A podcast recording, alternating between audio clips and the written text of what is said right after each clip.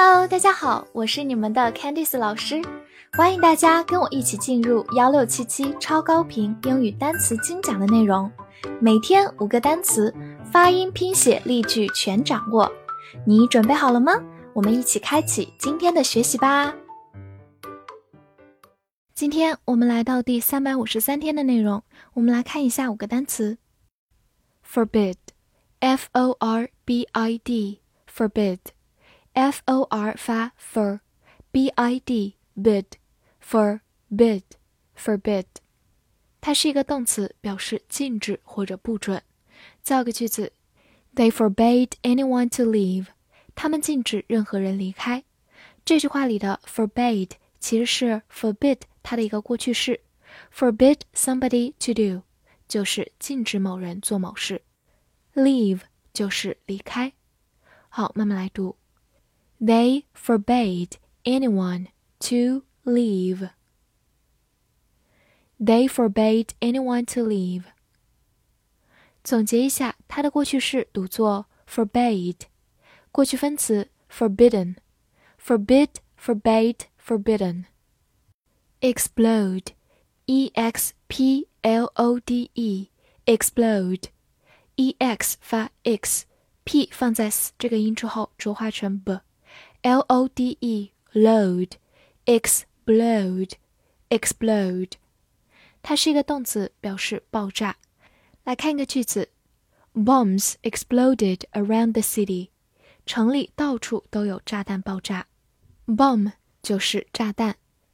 好，跟我慢读一遍：Bombs exploded around the city. Bombs exploded around the city. 补充一个短语，explode with rage，就是勃然大怒。rage 表示怒气、怒火，explode 在这里是一个非常形象的比喻，就像我们中文说的“气炸了”，英语就可以用 explode with rage。最后拓展一下，把末尾的 d e 去掉，变成 s i o n，explosion，名词，爆炸 explosion our o u r。Our 或者在读快的时候也可以读作 r，它是一个限定词，表示我们的，是一个形容词性的物主代词。来看一个句子：We plan to buy our own house。我们计划买我们自己的房子。Our own house 就是我们自己的房子。Our 是一个形容词，用来修饰后面的 house。好，我们慢读一遍：We plan。to buy our own house. We plan to buy our own house.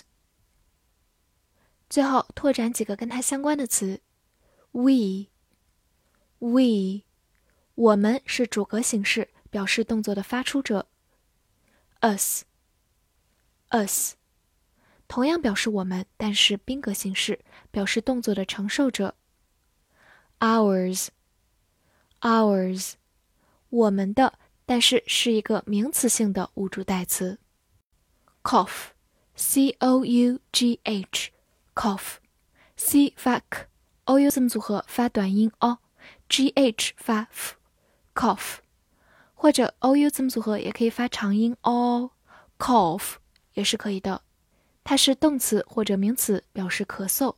比如说 dry cough 就是干咳。dry cough。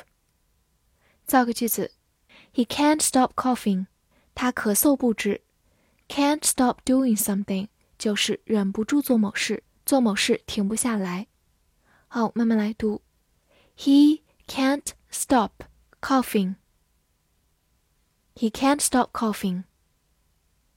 拓展几个跟它相关的词：cold, cold 做名词时可以表示感冒，runny nose，runny nose，流鼻涕，fever，fever，发烧。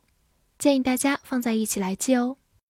Hear，h e a r，hear，e a r 字母组合发 ear，hear，它是一个动词，表示听到或者听见。比如说，hear from somebody。就是收到某人的消息，收到某人的来信 hear from somebody。你也可以说 hear about something，听说某事儿。about 表示关于，hear about something。好，来看个句子：I'm sorry to hear that。听到这个消息，我很难过。当你的朋友告诉你一些他不太愉快的经历，你就可以用这句话来回应他。好，慢慢来读：I'm sorry to hear that. I'm sorry to hear that. 最后注意一下，hear 是一个不规则动词，它的过去式和过去分词是在末尾加上 d，读作 heard。hear, heard, heard。复习一下今天学过的单词：forbid, forbid，动词禁止、不准；explode, explode，动词爆炸。our, our，或者读作 are，限定词我们的。cough, cough，或者读长音 cough，动词名词咳嗽。hear, hear，动词听到听见。翻译句子练习： 我很抱歉去听到我们的咳嗽是被禁止的，在房间里。这句话你能正确的翻译出来吗？希望能在评论区看见你的答案。记得为我的专辑打分并评价哦。See you next time.